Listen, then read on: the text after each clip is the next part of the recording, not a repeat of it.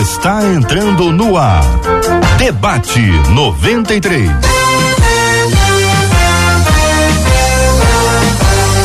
Realização 93 FM. Um oferecimento Pleno News. Notícias de verdade. Apresentação J.R. Vargas. Alô, meu irmão. Alô, minha irmã. Ah, que fala. J.R. Vargas. Estamos de volta, começando aqui mais uma super edição do nosso debate 93 de hoje. Que a bênção do Senhor repouse sobre a sua vida, sua casa, sua família, sobre todos os seus em nome de Jesus. Bom dia para ela, Marcela Bastos. Bom dia, J.R. Vargas. Bom dia aos nossos queridos ouvintes. Como é bom estarmos juntos para mais um dia de conhecimento do nosso Deus. Bênção puríssima para você que está acompanhando a gente aqui na 93 FM. Seja bem-vindo, seja bem-vinda.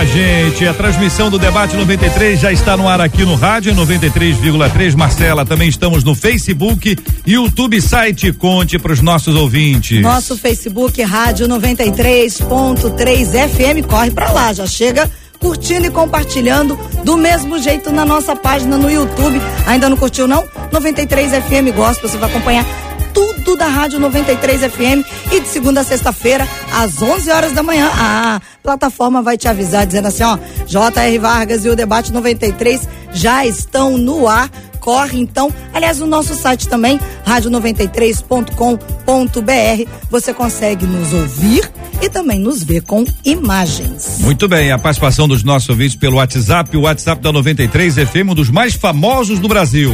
21 96803 8319 21 96803 8319. Muito bem, minha gente. No programa de hoje, a querida pastora Késia Galo. Pastora Késia, bom dia, bem-vinda ao debate 93 de hoje, pastora. Ah, bom dia, bom dia, que prazer, que honra estar aqui, viu? Alegria Marcela, nossa. linda, JR, uma honra estar com você mais uma vez. Muito obrigado com a gente no programa de hoje, também aqui ao vivo no estúdio da 93, no bairro Imperial de São Cristóvão, pastor Samuel Silva e o pastor Gilton de Medeiros. Pastor Samuel, bom dia, bem-vindo.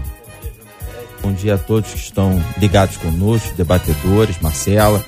Que seja um tempo de esclarecimento, né? E que a gente possa aprender juntos aqui mais da palavra de Deus. Pastor Gilton de Medeiros, bom dia, bem-vindo. Bom dia, JR. É uma alegria estar de volta aos estúdios. É muito bom estar aqui pessoalmente, poder abraçar e rever os amigos queridos, os debatedores. Abraçar, não sei se pode ainda não, hein, pastor Gilton? Vamos devagar nesse abraço aí, sim, igreja. Pode sim, pode sim. Com cuidado. com Aliás, cuidado, o senhor com traz cuidado. aqui na sua fala, hoje nós estamos discutindo no Brasil inteiro, mas especialmente na cidade de Caxias, a cidade do Rio, a cidade de São Paulo, a questão da, da- do uso de máscaras ou não. O Rio de Janeiro propõe aí pelo menos uns 10 dias aí essa expectativa em razão de uma estimativa do comitê científico. Em Caxias, a terra da Marcela, já não se usa mais, Marcela, a partir de hoje? Ou É. nunca usou? Se eu olhar, o seu olhar ele indicou que nunca usou. Então, na Ah. verdade, você tocou no assunto. Ah. Usar, usar. As pessoas da rua em Caxias nunca usaram tanto assim. Aham. Mas a partir de hoje se torna uma regra, de fato, ó, tá liberado. E aí vai de cada um usar ou não usar. Eu né? quero saber o que, que o nosso ouvinte está achando disso. Você concorda, ouvinte? É hora de tirar a máscara? Essa é a hora? Já está resolvido esse assunto? Você acha que é precipitado? Você acha que tá, tá adiantado demais? Qual a sua opinião sobre esse assunto? Hein? Fala, fala aqui no debate 93, compartilha. Daqui a pouquinho nós vamos apresentar aqui uma síntese das opiniões dos nossos ouvintes que falam pelo chat do Face, chat do YouTube e também no WhatsApp da 93 FM. Eu vi que a Késia tá doidinha para não usar mais a máscara, ergueu as duas mãos para o céu. Eu sei que o pastor Gilton, se tá querendo abraçar, já já disse tudo. Samuel ficou meio assim, mas já tá com a máscara aqui. Eu quero saber a sua opinião, ouvinte amado, do debate 93, ligado com a gente aqui. É sempre muito bom ouvir a sua opinião no programa. Agora, o tema de hoje é gente que quer acertar a vida, isso é importante. Veja o que diz o ouvinte. Olha, gente, quero acertar a minha situação com meu companheiro diante de Deus. O problema é que dependemos do dinheiro da minha pensão. Essa é história da pensão.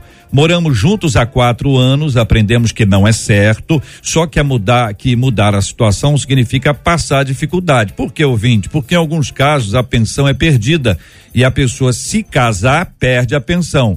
Então ela dizia agora, eu fico com a pensão ou eu vou me casar e ficar sem a pensão? Como agir numa situação como essa? Como você agiria? Qual a sua opinião sobre esse assunto? Como agir com fé quando a questão é sobrevivência? Por que é tão difícil dar passos de fé? A fé exclui a razão. Por outro lado, o casamento não é a união de duas pessoas que se amam. O que precisamos acertar? Em síntese, é o seguinte: não dá para ficar do jeito que está.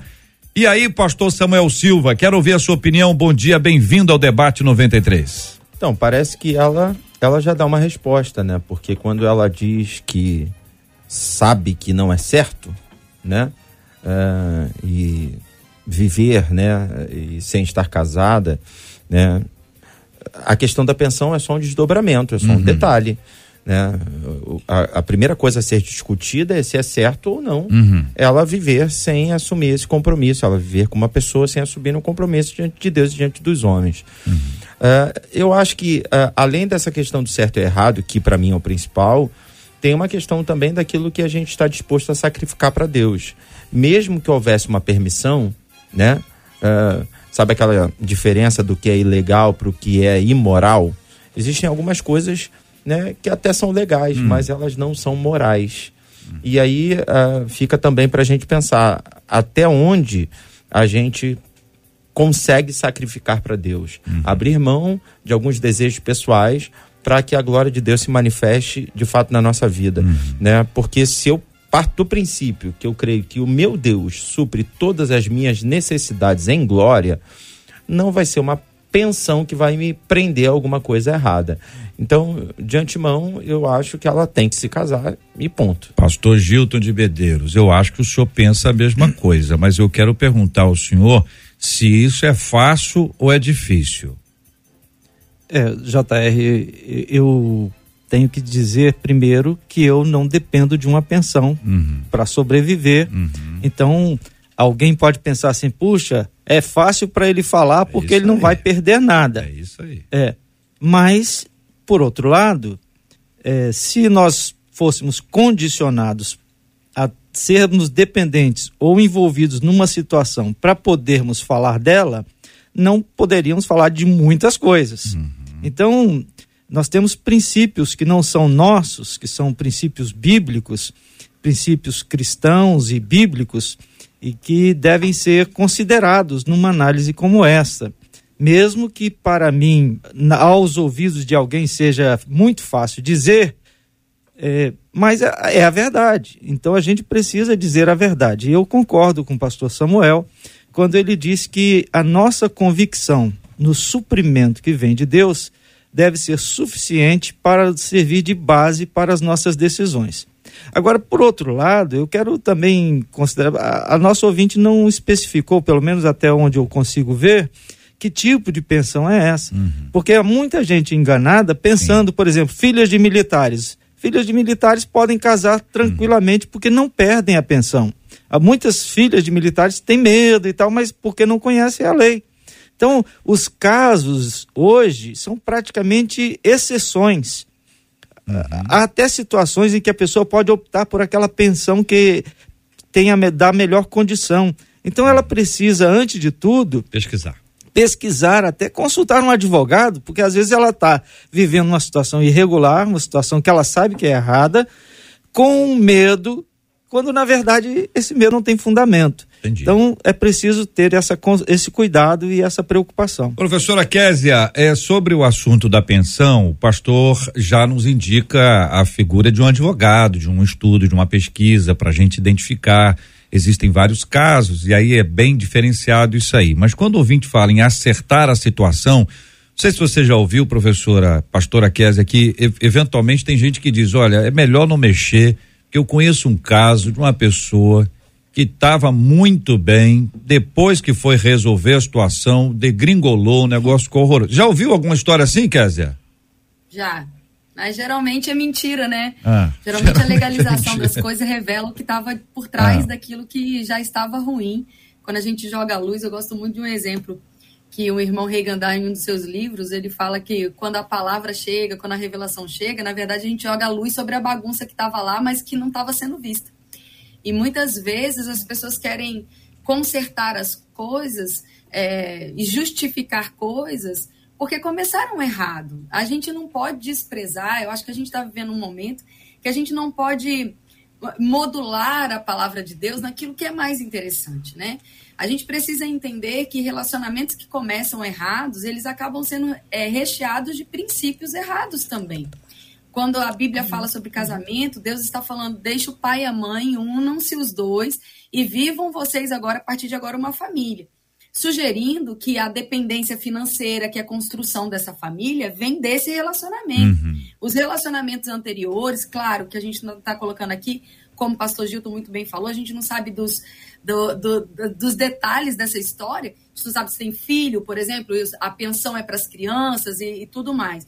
Mas se é um casal, e eu estou excluindo aqui a possibilidade de filhos e outras dependências, recomece a sua vida, né?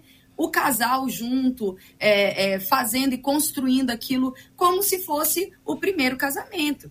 É, quando eu me casei com meu marido, tô fazendo, fiz 23 anos de casada. É, eu não dependia da pensão do meu pai para viver no meu casamento. Eu e ele tivemos que construir algo. Então, para construir certo, case-se no civil, case-se no religioso e construam uma vida financeira os dois. Muito bem, participação dos nossos ouvintes, Marcela Bastos. Bom, sobre esse assunto, os nossos ouvintes estão dando as suas histórias. Uma delas disse assim: Olha, eu vivi por 10 anos com meu marido, ele era viúvo e recebendo pensão. Nos casamos em 2017 e ele continuou a receber a pensão e até hoje ainda recebe. Conta essa ouvinte pelo Facebook. Uma outra pelo WhatsApp diz assim: Olha, gente, eu também recebi a pensão do meu pai, que era militar. E eu também tinha muito medo de perder o dinheiro. Mas eu tomei uma atitude. Me casei. Fiquei ainda dois anos recebendo a pensão, depois eu perdi. Mas antes de casar, orei e falei com Deus que hoje a minha casa, diz ela, e hoje, aliás, a minha casa é próspera. Eu e meu marido trabalhamos e nunca faltou nada, conta essa ouvinte pelo WhatsApp. Tem um momento da decisão, né? Parece que a pastora Kézia usou aí a expressão de começar outra vez. Tem um momento que resolve. Diz, olha, a partir de agora vamos ajustar essa história aqui e arrumar. Isso envolve dependência, confiança, envolve fé.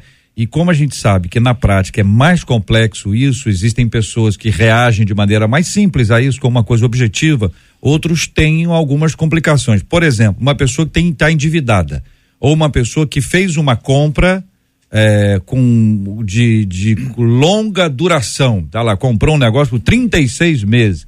Você diz para ela, abra mão da pensão, ela diz assim, mas agora ou daqui a 36, quando eu fechar aquela conta lá? É prático. Então, JR, a gente eh, está falando em tese, né? E está falando da, da experiência que às vezes a pessoa vive e ela que sente a dor do, onde aperta o calo, né? Mas eu, eu tenho aprendido, JR, ao longo da minha vida cristã, que quando você abre mão porque crê no- na provisão e no sustento, assim como quando você entrega os dízimos, por exemplo, as ofertas, quando você faz isso, você está dizendo, Senhor, eu faço isso porque eh, sei que o Senhor há de suprir. Ninguém tem dinheiro sobrando. Há, há poucas exceções no mundo de gente com dinheiro sobrando. Todo mundo, quando entrega o dízimo, sabe que aquele valor poderia ser empregado em alguma coisa. Mas ele faz por quê? Porque crê que o Senhor há de prover. E a experiência mostra, e eu tenho vivido isso na minha vida, a experiência mostra que não só Deus supre, como também ele vai além daquilo que nós esperamos, ou daquilo que nós pedimos, ou pensamos como a- o próprio apóstolo Paulo nos ensina. Então, é, é, eu posso dizer que, por experiência própria, em algumas vezes na minha vida, abri mão de coisas que. é, só para mencionar, eu comprei um apartamento com 23 anos, assumi uma dívida por 15 anos, mais cinco anos de intermediárias, e deixei um trabalho numa instituição cristã que pagava o suficiente para que eu pudesse dar conta desses compromissos para servir numa outra instituição cristã, ganhando menos da metade do que eu ganhava e consegui pagar tudo. Nunca me faltou, nunca atrasei nenhum compromisso sequer, numa prestação única ao longo desses 15 anos que eu paguei. Então, quer dizer, Deus supre, eu creio firmemente nisso. Então, o passo de fé, ele vem de uma maturidade cristã e de uma maturidade emocional que a pessoa que busca Deus deve buscar construir. Não é fácil, não é automático, mas se constrói. É, você me perguntou, na verdade, nos perguntou se era fácil ou se era difícil. É óbvio que não é fácil. Se a gente está falando de sacrifício, a gente está falando de algo que não é fácil. Quando Deus pede é, a Abraão para entregar Isaac, ninguém aqui vai dizer assim, ah, foi super fácil. Não, foi difícil. Né, o pastor está falando de dízimo, de oferta, aceitar a Cristo, né, deixar tudo, pegar sua cruz e seguir, não é fácil. Mas é uma questão de fé, né? É acreditarmos que temos um Deus que supre as nossas necessidades e, e entendemos também aquilo que já alcançamos, aquilo que já recebemos da parte de Deus.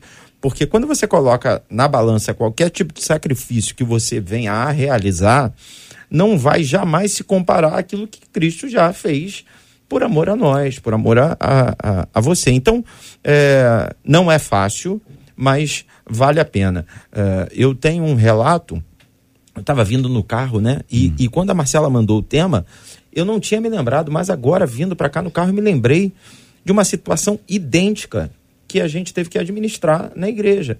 Né? Ah, nós tínhamos uma frequentadora da igreja, ela não era membro, e ela foi e, e- e nos procurou e disse: Olha, eu vivo com com o meu companheiro, mas eu não me casei, porque senão eu perco minha, a minha pensão. E a gente, lógico, aconselhou, dizendo: Olha, acredite no Senhor e tal.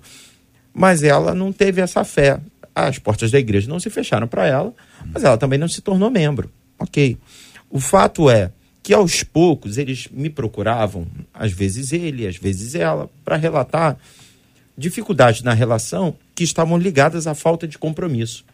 E aí eu comecei a perceber que a falta de compromisso deles com Deus estava gerando uma falta de compromisso Olha. entre eles. Né? Porque era tudo meio frouxo. Né? É, a, a nossa relação com Deus é frouxa, a nossa relação com a igreja é frouxa e a nossa relação um com o outro também é Uma frouxa característica deles, então. e acabaram que se separaram, Hum. né? Então hoje vivem até, uh, uh, né? Já já constituíram outra família e tal, né? Mas se separaram, não deu certo. Ou seja, ela acabou ficando com a pensão e se, se eu não me engano está com a pensão até hoje, mas perdeu a família porque não teve um compromisso Compromisso. né? Senhor, vem, entra na minha casa, guarda a minha casa, e o que, o que eu precisar fazer, eu vou fazer, eu vou entregar em tuas mãos. E aí, deu no que deu. Professora Késia, quando o nosso ouvinte fala aqui sobre casamento não é a união de duas pessoas que se amam, e há ouvintes dizendo qual a diferença de um papel, é a lei dos homens. Entendeu? Quando traz esse tipo de reflexão, a gente já sabe para que lado vai, né? Mas vamos tentar responder aqui, observando aqui as opiniões. E você, ouvinte, está acompanhando a gente. Na sua opinião, é só um papel mesmo? Na sua opinião, você acha que o casamento é só um papel? Então assinou, está resolvido, e se é só um papel, não precisa assinar? Ou você acha que tem algo mais? Você acha que tem algum, algum ingrediente a- além de, de eh, da sua responsabilidade com as leis no Brasil? Você tem também uma responsabilidade espiritual. Compartilhe a sua opinião. Fala com a gente aqui pelo nosso WhatsApp, que é o 21 96803 8319, 21 96803 8319, também pelo chat do Face, o chat do YouTube, interagindo com a gente. Professora Késia. Acho tão interessante essa questão, porque as pessoas, quando compram alguma coisa, elas fazem questão de ter a nota fiscal e assinar os seus nomes, né? Para guardar-se de todos os direitos daquele bem. E diante de um, de um compromisso para a vida, como o casamento no civil, elas discutem se querem ou não assinar. É tão interessante isso, a capacidade de valores né, que a gente tem. É, uma vez um, um casal chegou para mim e falou: Mas é só um papel. Eu falei: Então assina. Se é só um papel, por que não assinar? Porque todo esse essa confusão em volta de, de um documento. A gente assina para alugar um apartamento, a gente assina para comprar um carro. A gente assina porque a lei guarda a gente de várias coisas, né? Existem muitas, muitos princípios ali regendo, dê a César o que é de César. Faça diante dos homens aquilo que é certo, né? Haja debaixo da lei, assim como qualquer lei que é estabelecida hoje no nosso país, a gente segue para dar bom testemunho, para não afrontar as autoridades. Então, existem muitos princípios, e eu, particularmente, aí é só uma opinião, e, e todo mundo tem direito de ter outras opiniões, né, diferentes opiniões, é, mas eu penso que se um casal que está começando a vida, eles têm dúvida a respeito de assinar um compromisso, eu reavaliar, reavaliar, re, ih, não vai sair, eu ia reavaliar a capacidade deles se unirem ou não. Porque eu penso que uma das coisas mais poderosas, por exemplo, eu vou colocar de novo a minha, a minha experiência, né? O dia que eu me casei no civil, aquela sensação de concretizar algo, né? De dar satisfação não só para as pessoas que estavam ali, para a sociedade. E não só isso, mas também me casei é, diante da igreja, dando testemunho, diante do religioso, vai falar, ah, mas diante de Deus não estava tudo resolvido, mas Deus mesmo não fez todas essas cerimônias, Deus não é um Deus tão organizado, de princípios. O batismo nas águas é uma cerimônia de testificação daquilo que aconteceu por dentro. E eu costumo fazer esse paralelo, né? O casamento não se vê como quando você aceita Jesus. É você e ele. É algo tão íntimo, é algo de compromisso. Mas quando você se batiza nas águas, é um testemunho público daquilo que você decidiu por dentro. O casamento é uma extensão dessas coisas, é uma extensão dessa expressão de comprometimento, de assumir diante da, da sociedade.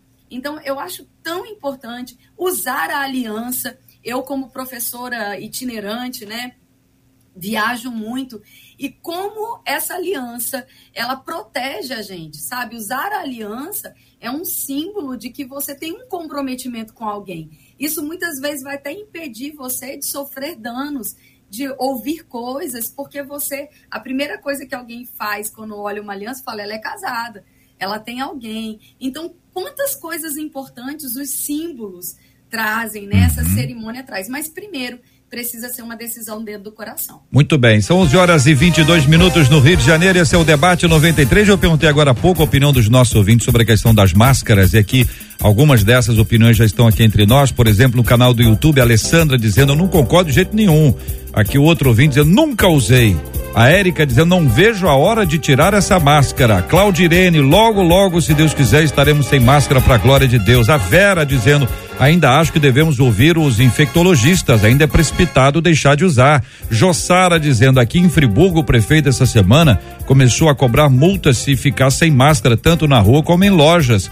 O Ebenezer disse: concordo que, com base no atual momento da pandemia, é possível abolir a obrigatoriedade do uso da máscara. Isso não impede que quem está discordando continue a usar. A Maria dizendo, na verdade, nunca confiei na máscara, mas enfim, somos obrigados, né? Nesse país que os políticos são muito preocupados com o povo, né? No Facebook, a Alessandra dizendo, na minha opinião, usando máscara ou não, quem guarda a gente é Deus. A Conceição dizendo, eu já tirei a minha máscara, é chato usar máscara, usar óculos, Deus que me perdoe. Jô dizendo, não vejo a hora de podermos estar na igreja sem máscara. Eu fico sufocada quando eu estou usando opiniões dos nossos ouvintes sobre o uso da máscara. Ninguém quer a máscara. Esse é o resultado final. A gente só usa porque precisa usar, porque é uma questão de proteção, mas gostar, gostar, gostar tenho a impressão que ninguém está gostando muito disso. Agora eu tenho que fazer para vocês uma pergunta que é a seguinte: às vezes a pessoa, é, um dos dois quer casar.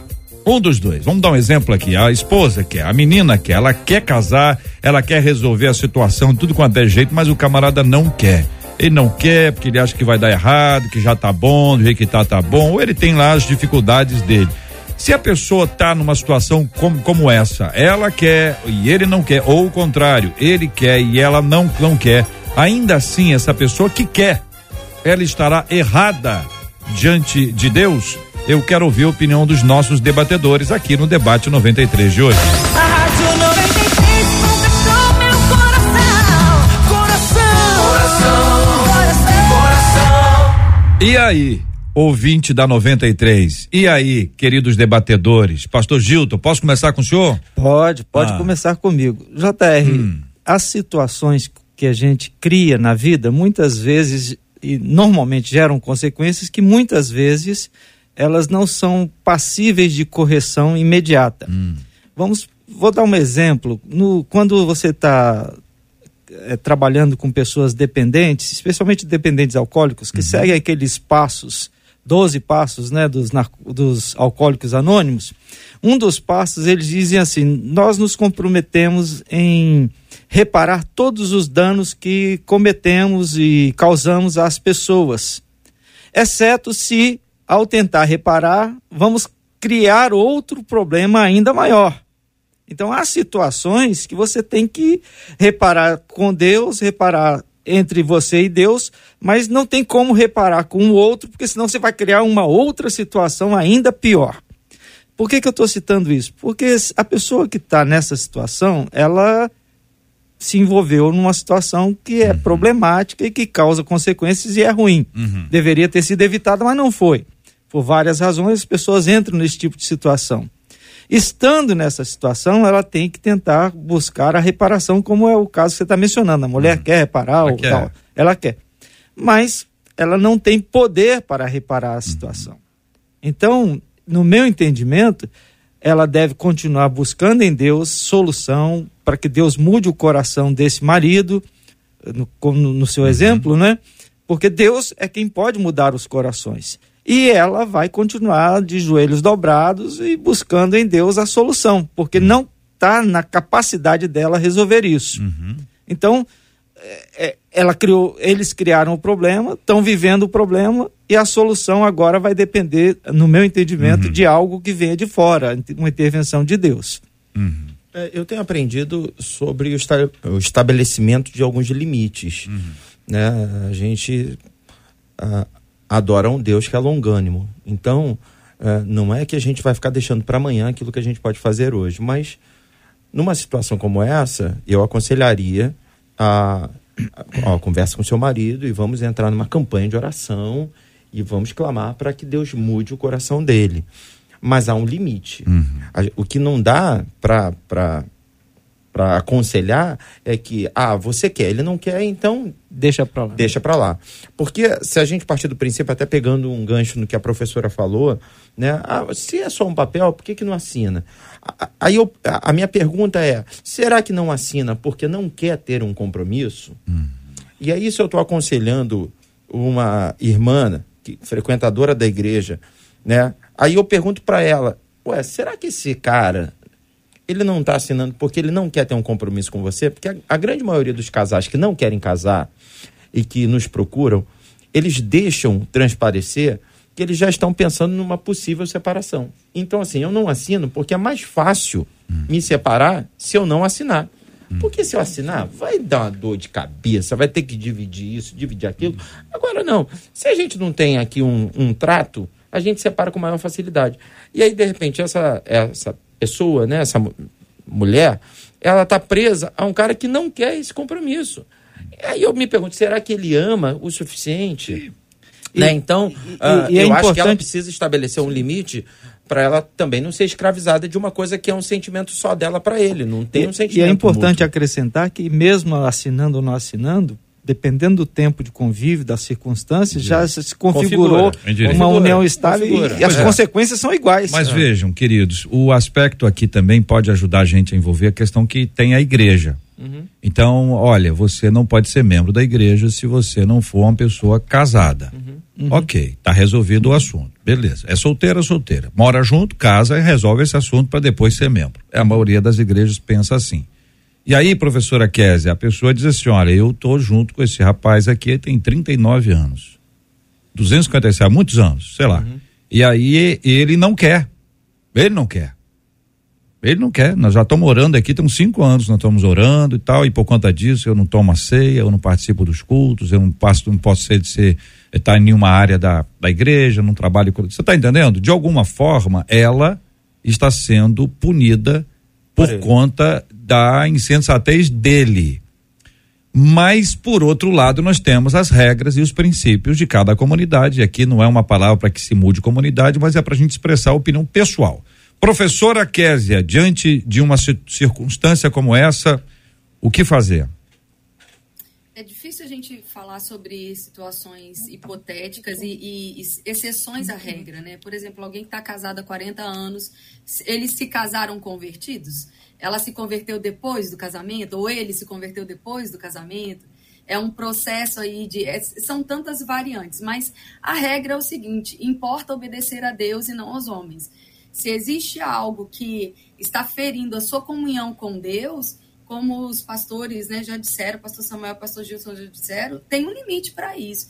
E o limite deve ser com acompanhamento, deve ser de forma personalizada. A pessoa que está passando por isso, a primeira coisa que eu aconselharia hoje é ela pedir ajuda, ela expor o caso dela especificamente, porque cada caso aí precisa de um carinho especial. Claro, um relacionamento que tem três meses de duração não tem o mesmo peso de um relacionamento de 40 anos de duração.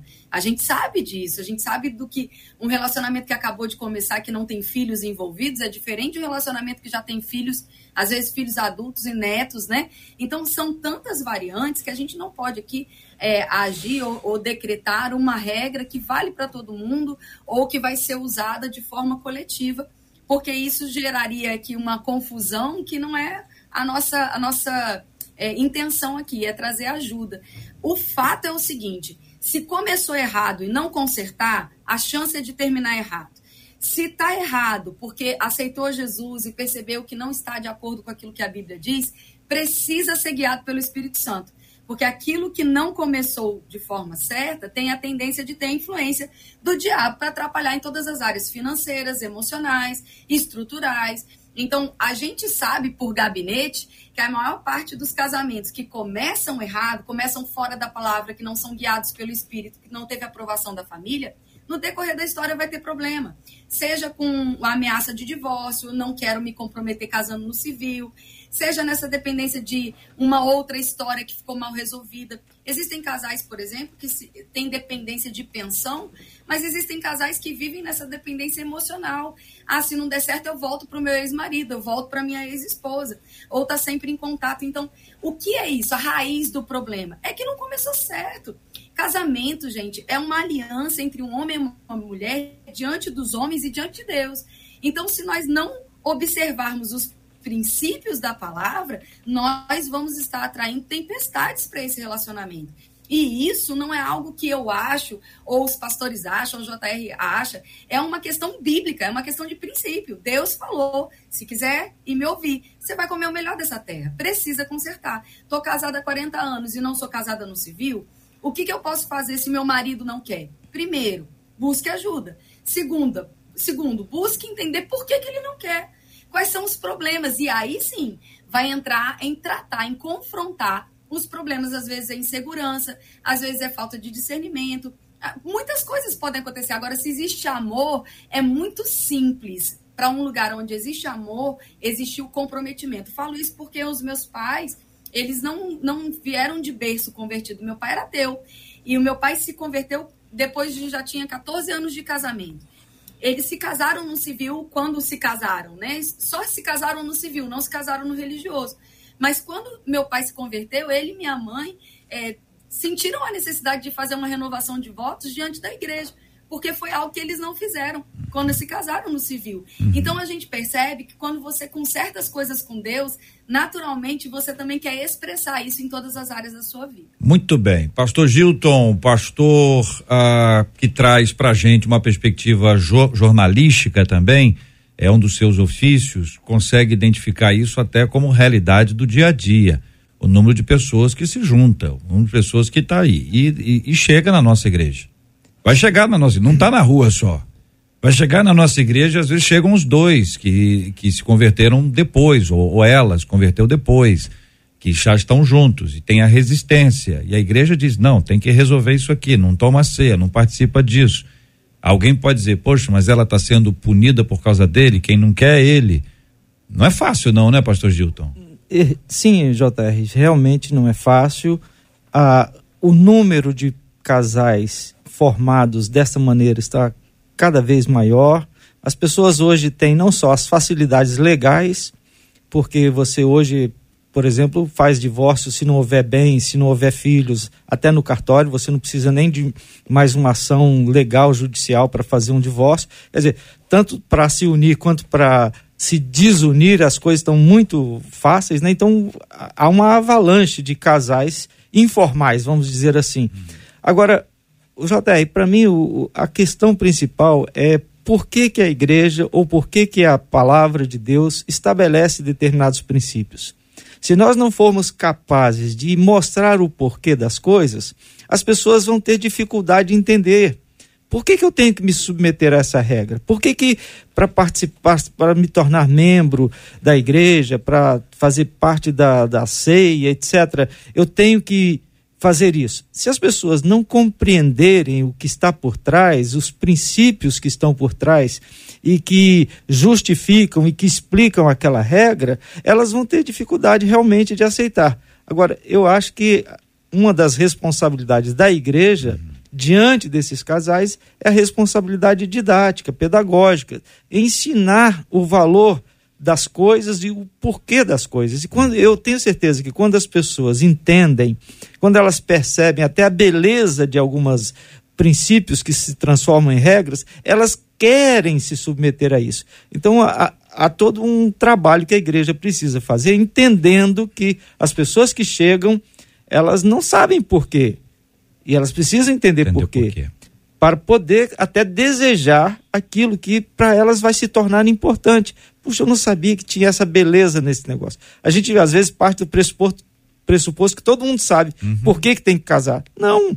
Nessas gerações mais novas, eles não sabem por quê. Até porque nasceram de casamentos, de muitas vezes de uniões também informais. E vivem com irmãos e parentes que vivem uniões informais. Então, por que, que tem que ser? A igreja tem essa responsabilidade É, de ensinar. O senhor chama atenção para uma coisa que a vida está mudando muito, né? Tá tudo mudando, né? As coisas estão mudando, a comunicação é outra, a maneira de aproximação é outra, o estudo é outro. Estamos aqui de forma híbrida, né? A Késia em outro lugar, nós aqui no nosso estúdio, fizemos isso durante esse tempo todo. Então a gente está tendo uma série de mudanças e algumas pessoas entendem que isso também precisa mudar. Estamos tratando esse assunto à luz da palavra de Deus. É importante que o ouvinte saiba que o que nos conduz aqui é a palavra de Deus. Quero dar um relato, pastor Samuel, para ouvir a sua opinião e as suas observações. Ouvinte dizendo: conheci uma senhora que constituiu família com os pais do filho dela, ah, dos filhos dela. E ela aceitou a Jesus, porém ele não aceitava se casar com ela. O que, que ela fez? Ela criou os filhos dela na igreja e ela permaneceu firme, porém sem participar de nada da igreja, mas sempre prestando a adoração dela ao Senhor. Depois de idosa, o marido dela faleceu. E aí foi somente aí que ela realizou o sonho dela de ser batizada. Então a, a ouvinte diz assim: a frase é essa: Deus a honrou ainda que na velhice. É, eu tenho um- uma frequentadora da igreja numa situação exatamente assim. É, ela é uma frequentadora assídua da igreja. E quem não sabe da história vai achar que ela é membro da igreja. Mas ela luta, ela ama o marido, tem uma questão financeira envolvida, tem uma dependência financeira também. Ela tem filhos com esse homem, e a gente está falando marido, mas companheiro, na verdade, mas ele não quer se casar. Agora, tem um detalhe: há pouco tempo ela veio me procurar e ela veio relatar que ele não estava dormindo mais no mesmo quarto, que ele saía, não dava satisfação para ela do horário que voltava. Aí eu volto para a história do compromisso. Tipo, eu não assino o papel, eh, eu não me caso no civil porque eu não quero ter um compromisso. E no primeiro momento é uma questão só de papel, uma questão burocrática, mas depois você começa a perceber que é uma questão mesmo sentimental. O cara não quer esse compromisso. Aí eu volto à história do limite. E eu falo isso para ela sempre. Eu falei, irmã, você precisa respeitar o seu limite. Há uma linha tênue entre você ser dependente financeiramente falando dele, né? E ter que, de repente, saindo dessa relação, reconstruir tudo e talvez até sofrendo perdas, né? Mas ao mesmo tempo ficar num lugar onde você não é amada. Aí, da última vez eu acho que eu fui até um pouco ousado, né? Mas eu disse para ela: você está tendo mais um papel de empregada doméstica do que de esposa. Porque você faz comida para ele, você limpa a casa, você arruma a cama, ele chega a hora que ele quer, ele sai a hora que ele quer e tal. Então, assim, ah, eu entendo. De repente, existem pessoas que acreditam tanto na relação que elas têm a sua adoração prestada diante do Senhor, elas são frequentadoras da igreja, elas têm o seu compromisso com Deus, né, pessoal e tal, e elas não abrem mão daquela relação e tal. E aí pode acontecer de ser honrada só na velhice, só quando ele morrer. Agora, outras não. Outras eu acho que estão aquém disso. São pessoas que estão aceitando um sofrimento com medo de um recomeço. E nós, como pastores, precisamos dizer que Deus é fiel. E se essas pessoas realmente estão chegando no limite e entendem que devem recomeçar, Deus não vai deixar faltar. Deus vai prover, ele vai suprir todas as necessidades em glória. Porque não adianta, se há uma obediência, é igual a, aquele camarada que, ah, me deixa só enterrar meu pai que eu sigo o Senhor. Aí Jesus diz, não, deixa os mortos enterrar seus mortos. Caramba, quem é que vai falar isso, né, para alguém abandonar o seu pai no, no, no momento fúnebre e tal? Mas é, é porque em alguns momentos você tem que radicalizar. Ó, se, se ele não me segue assim, ele não vai, vai me seguir de maneira nenhuma. Tudo bem. Marcela, interação dos nossos ouvintes. Há uma questão aqui, JR, que se torna inevitável não tocar vários dos nossos ouvintes, tanto pelo WhatsApp quanto pelo Facebook e YouTube, e eu vou trazer nas palavras de um deles pelo YouTube, que diz assim: Pastores, a união estável tem o mesmo valor do casamento? Aí ele segue na esteira da facilidade. Sabe-se que para casar hoje é mais caro que fazer a união estável. E depois de três anos, a pessoa paga uma taxa mínima e ganha a certidão de casamento. O que é que os pastores acham disso? Um outro ouvinte perguntou: esse compromisso, a união estável, é válido diante de Deus? Um outro perguntando: é válido diante da igreja? Fica a pergunta dos nossos ouvintes. Começar com a professora. Eu acho tão interessante isso, porque assim, onde que tá a fé do povo, né? Tá, é é impressionante. Eu vou, eu vou esperar três anos para regulamentar minha união, porque é mais barato, sério? E a pessoa passa um ano aí juntando dinheiro para tirar carteira de motorista? É uma questão de princípio, é uma questão de valores. É uma questão de onde está o seu coração. Se você está crendo que Deus supre cada uma das suas necessidades em glória, não vai faltar dinheiro para você se casar no civil. Não vai faltar di- dinheiro para você andar correto diante dos homens. Não vai faltar dinheiro para você pagar a dívida que você adquiriu. Tudo é uma questão de posicionamento diante de Deus, de você estar com o coração ajustado. Nós temos que parar de suavizar aquilo que a Bíblia diz. Existem outras pessoas perguntando aqui, cadê a regra na Bíblia que tem que casar? Deuteronômio 24:1, Mateus 19:6. Fala sobre a carta de divórcio, fala sobre as regras da época do, do Império Romano, fala sobre a época de jurisdição do Império Romano, que são diferentes da época agora, mas existiam regras que eram dotadas, inclusive pela igreja. A lei foi dada por Deus a Moisés. Então é muita, é muito escape para algo que na minha cabeça não faz sentido ser de tamanha confusão. Como eu disse, quando é um interesse pessoal, se eu entrar numa concessionária hoje e falar, cara, eu tenho dinheiro, você tem um carro?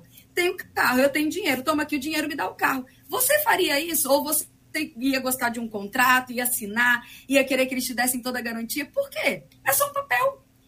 O carro não está ali, o dinheiro não está ali. Então, a questão do, do, do matrimônio é porque envolve algo espiritual.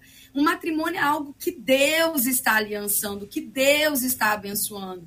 E quando começa errado, ou quando tem um princípio errado, existe esse incômodo no coração e causa tudo isso, porque a gente sabe lá dentro que Deus tem algo poderoso para liberar, desde que a gente esteja alinhado à sua palavra. Então, para mim é algo simples. A pessoa esperar três anos para pagar menos, eu acho que tem marido melhor por aí. Meninos, e aí? Então, JR, eh, ainda considerando né, o que a professora Kézia está nos dizendo, ah, há uma outra questão que é entender por que, que surgiu esses, esse, essa solução chamada união estável, né? Justamente para proteger herdeiros, para proteger a mulher no caso de uma situação de morte, desse- dessas uniões que já existiam, informais, de gente que não se casou por qualquer razão. Então, havia a situação do desamparo. Então, a criança que é fruto desse relacionamento, eh, ele não se casou, então os bens dele vão para quem? Vão para os irmãos? Porque se ele não se casou, ele é solteiro. Se ele é solteiro e morre, os bens ficam para os parentes mais próximos, não ficam para, não fica para a mulher, não fica para os filhos.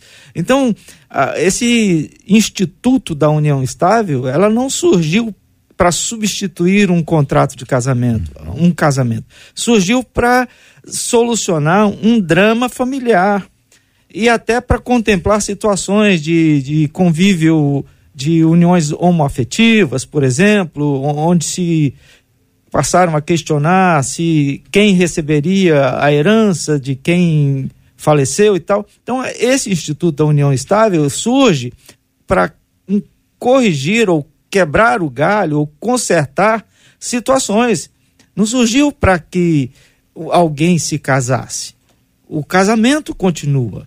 O casamento é a solução ou é a opção daquele que quer constituir uma família.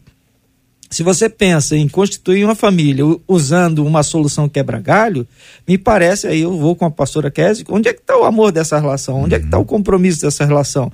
Qual o significado dessa união? Então, é porque eu vou economizar 100, 200, 300 reais, 500, sei lá quantos reais? Isso, isso é o que vai. Entende? Eu acho uhum. que a gente tem que ter essa percepção. Samuel. É um remendo. Na verdade, a união estável é um remendo. Por exemplo, voltando à história da pensão, é, a, eu não me caso porque eu tenho uma pensão. Porque se eu me casar, eu perco a pensão. Então, já de cara, eu estou mentindo para o órgão que me dá a pensão. Né? Porque uh, se eu chegar para o órgão que me dá pensão e digo que eu sou casado, ele me corta. Se eu não digo que eu sou casado, ele não me corta. Então, eu, eu só não assino um papel para eu continuar. Uma é, burla, né? É, eu estou burlando a lei. É uma mentira. E aí me aparece uma união estável para me proteger de uma herança, porque eu estou no, no, burlando a lei. Então, assim, é um remendo. E a, e a igreja, de fato, não pode compactuar com isso. É, é casamento e ponto. Não tem meio termo. É casamento e ponto. E, ah, ah, mas é aí é o que a professora falou, é uma questão de taxa. Pelo amor de Deus, eu não posso me casar agora, eu vou esperar mais seis meses, vou juntar dinheiro da taxa e me caso daqui a seis meses. Existem é, os é, casamentos é, comunitários também. É, não, assim, eu não vou. A Nova Jerusalém é um dos muitos casos. A gente trabalha na área social né, na medida do possível, uhum. e a gente tem convênios para isenção de taxa de casamento, da certidão de casamento. Mas, assim, tem gente que está na comunidade do lado da Nova Jerusalém e que é incapaz de se informar. Porque para eles vão pelo caminho mais fácil. É, a, pessoa, a pessoa, quando quer, faz, né? É, exatamente. A pessoa está ali, é. vai procurando justificativo, just, para justificar tem um monte. Agora, eu quero contar para vocês um caso que eu, que eu ouvi, de fato, real, ah, e quero ouvir a opinião de vocês e também dos nossos ouvintes que podem nos ajudar como conselheiros. O que que você aconselharia uma pessoa numa circunstância como esta? Então, este é um caso que me foi contado por um pastor que trabalha nos Estados Unidos há alguns anos. E ele disse: um brasileiro casado migrou para os Estados Unidos. Deixou no Brasil esposa e filhos. Chegou nos Estados Unidos para conseguir para conseguir o visto de permanência, ele se casou com uma americana, com quem ele teve filhos, com quem ela teve filhos. Um dia, aí a história fica diferente agora, né? porque isso aí é comum, né? Uhum. Um dia, ele passa na porta de uma igreja. Ele entra, ele ouve a mensagem e ele tem uma experiência com Deus. A pergunta é: e agora? E agora que se ele quer ser verdadeiro e não ama essa pessoa, ele tem que se separar. Se ali é só um contrato, se ali é uh, um, uma união para burlar o sistema, ele precisa ser verdadeiro, né? Porque assim, aquela história, não, mas aí é o que Deus uniu, não separe o homem, é o que Deus uniu. Uau. Né? Deus uniu. É. Agora, Deus não uniu, não então... que o então visto uniu, né, pastor? Exatamente. Exatamente, não que o visto, não que a conveniência, né? Que então, o visto uniu. É, é, é, essa é boa. Que a fome uniu, é, que né? a fome uniu, é um monte, é. que o interesse uniu, é são boa, é, tantas coisas boa. que unem pessoas, uhum. né? Mas o, o, grande problema das pessoas é a falta de fé, a falta hum. de compromisso com Deus. A, a, a gente está vivendo. Deixa eu entender. Eu tô, per tô, geração... tô, perguntando, vou perguntar mais, assim, um pouquinho mais pertinho do senhor, assim, para entender o seguinte. É é, é, ele chega para a americana lá e diz: Olha, não tem jeito, minha intenção com você era outra, eu só queria o visto, enfim, essa criança, ela é minha, mas no, na verdade, essa criança também é fruto do visto e essa outra criança que você está grávida aí. Tô aumentando a história para ficar dramático aqui o negócio, que eu não sei quantos filhos tinham, não, mas tinha filhos, lá e cá. E aí ele rompe com a americana lá e mantém o relacionamento aqui. É isso que eu tá falando. É, o sim. que valeu foi o, o primeiro. É, a gente está partindo do princípio que não há amor. Entendeu? Uhum. E Que se é houver só- aí, então, hein? Não. Aí, se houver amor, Deus é poderoso para transformar uma maldição em bênção. Eita. É, a coisa pode ter acontecido de uma maneira errada, mas aí pode ter.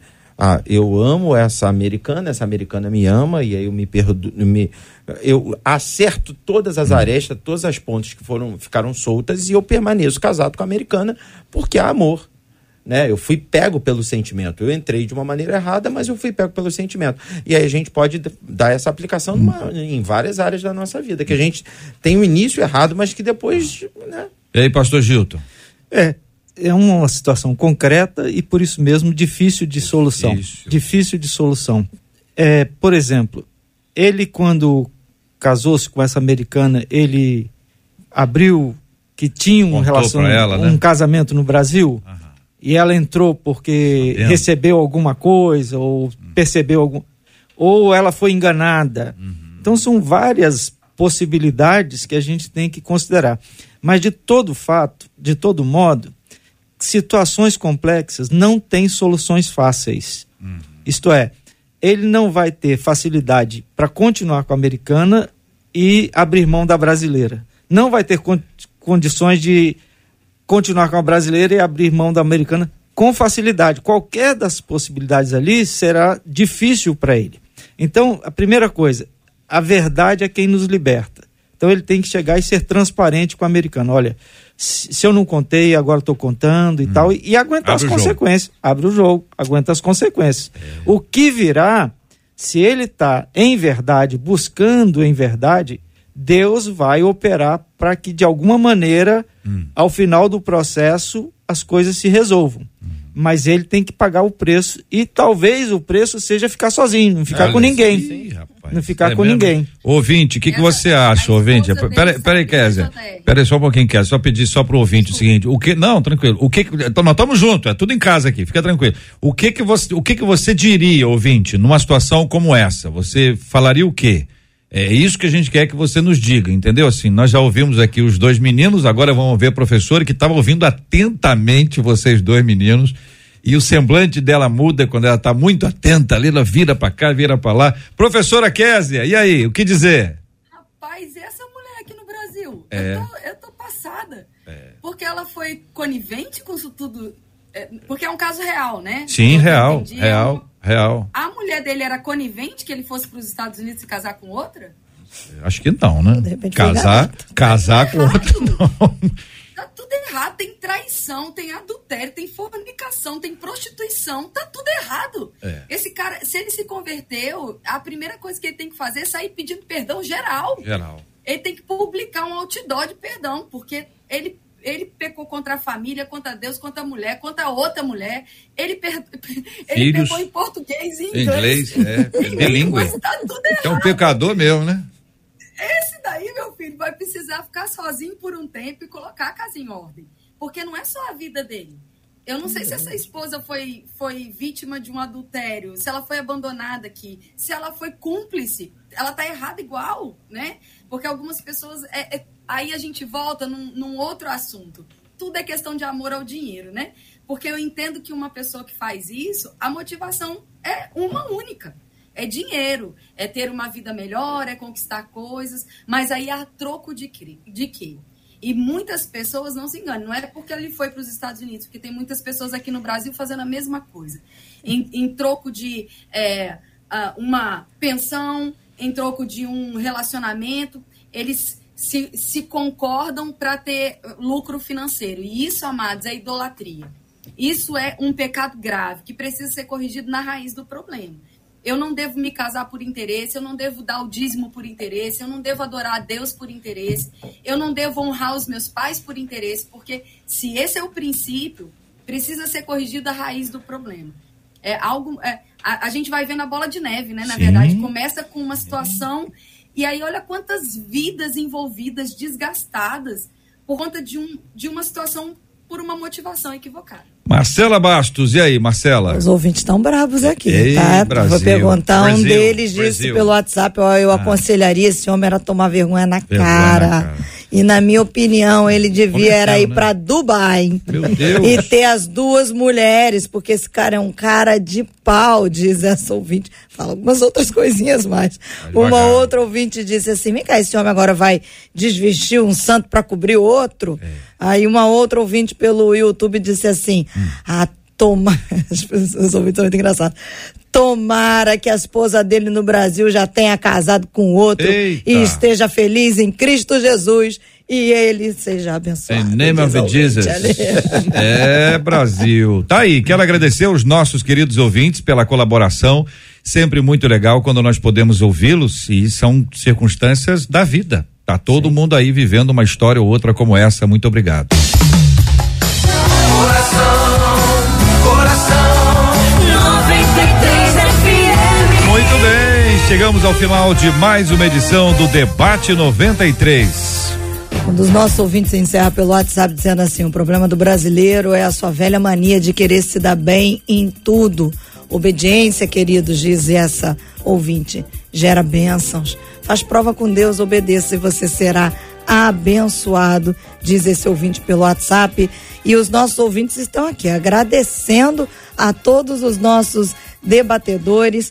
Pastora Késia, professora Késia Taina Barbosa disse assim: ah, essa professora é uma benção, ela consegue simplificar as coisas e nos abençoar. Obrigada, viu, pastora? Imagina, é, independente do que você esteja vivendo, se você está nos ouvindo, tem uma solução. Busque ao Senhor. Nele a gente encontra solução, escape e conserto para todas as áreas da nossa vida. É um prazer estar com vocês mais uma vez. Obrigado, pastor Samuel, pastor Gilson. Gilton, foi um prazer estar com os senhores, viu? Pastor Samuel, os nossos ouvintes também agradecem. Tem muita gente aqui dizendo da alegria de ter vocês de volta. O ouvinte mandou aqui pelo Facebook. Obrigada, viu, Pastor Samuel? Pra gente é sempre uma alegria poder aprender aqui no debate e eh, a minha palavra final é faça o que é certo, sempre, né? O que a Bíblia te ensina a fazer, mesmo que ah, pareça que a colheita demore um pouco mais, quando ela vier, ela vai ser legítima e ninguém vai poder roubar de você. Deus abençoe a nossa tarde, abençoe a todos que estão conectados conosco. Pastor Gilton, o Alcenilo Sampaio, aqui pelo YouTube, disse assim: Deus tenha misericórdia de todos nós. Foi bênção pura esse debate. Abençoe cada um dos debatedores. Obrigada, viu, pastor? Eu aqui agradeço o privilégio, a oportunidade e reitero a palavra do pastor Samuel. Quando nós fazemos o que é certo, mesmo que demore, as coisas prosperam. Os atalhos, especialmente no campo espiritual, os atalhos sempre conduzem a problemas e problemas muito maiores do que a gente pode ou poderia imaginar. Então, evite os atalhos, faz o que é certo. JR Neuza Silva aqui no YouTube disse assim: que debate maravilhoso e foi interessante porque alguns dos nossos ouvintes dizendo que queriam compartilhar. Eu aproveito e digo, porque uma das nossas ouvintes pelo WhatsApp botou assim: puxa, que pena, eu peguei o debate no final. Para essa ouvinte, eu digo o seguinte: já está disponível aí, assim que a gente terminar aqui no Facebook, aqui no YouTube, então você pode ver, rever, compartilhar e abençoar a vida de tantas outras pessoas. Muito bem, quero agradecer a você que esteve conosco durante todo o programa, louvar o nome do nosso Deus e Pai pela vida da Marcela, dos nossos queridos debatedores, do nosso time com Eliezer, Heloísa, que Deus continue abençoando a Luciana e todo mundo que com a gente está, porque agora é hora da gente orar. Eu quero convidar você para orar com a gente. É uma hora em que a gente para tudo, se possível. Quantas pessoas param tudo mesmo? Eu vi relatos de pessoas que param um carro para orar a esta hora. Se você está em casa, está no corre-corre, mas consegue parar esse minutinho, quero convidar você a estar conectado com a gente em oração. Pastor Gilton vai orar. Nós vamos orar pelo, pela cura dos enfermos, vamos orar pelo consolo aos corações enlutados, como temos feito diariamente há alguns anos, mas também vamos orar por você que está vivendo uma circunstância dessa por você que está pensando, está lutando para resolver a situação, mas está encontrando empecilhos. Pode ser que o empecilho seja em você e você esteja resistindo ou tenha resistido até aqui. Depois ouviu tantas palavras, tantas mensagens, disse: puxa, é isso mesmo, vamos repensar esse assunto, vamos tratar esse tema de forma diferente. Ou mesmo você é a pessoa que está lutando, mas tem alguém resistindo. E também ouviu a respeito de fidelidade, de compromisso, de fé, de obediência e também de sabedoria. Pode ser que você seja o filho, a filha, que vê os pais numa circunstância como essa e diz: Poxa vida, como eu gostaria que os meus pais regularizassem tudo. Como seria importante para eles. Vamos orar. Junte-se a gente agora em oração. Vamos colocar diante de Deus, porque nós cremos que toda dificuldade humana é nada diante do poder de Deus. Pastor Gilto, vamos orar, querido. Senhor, nós te louvamos e te agradecemos por este dia, por tua misericórdia que se renova cada manhã, por tua graça que nos sustenta, tua graça que nos mantém, tua graça que nos restaura e nos renova. Ó Deus, nós te louvamos porque o Senhor é o nosso Deus, o Deus de paz e de bondade, o Deus de misericórdia e de solução, o Deus para para o qual não há nada impossível. Por isso, ó Deus, nós, em nome de Jesus, te pedimos agora que o Senhor esteja com cada ouvinte, com cada pessoa que foi alcançada por esse debate, por essa programação. Que o Senhor, com teu Santo Espírito, esteja ministrando a cura, esteja eh, restaurando o ânimo, a alegria de viver, aclarando as mentes, mostrando a Deus a tua vontade e, sobretudo, a Deus, trazendo para os teus braços aqueles que estão perdidos e desamparados. Abençoa, Deus, aqueles que estão vivendo dilemas na vida, estão encruzilhadas na vida. Que o Senhor mostre o caminho, que o Senhor mostre a saída, que o Senhor mostre a solução e que os teus filhos, onde quer que estejam, sejam abençoados pelo Senhor. Abençoa, Deus, a nossa cidade.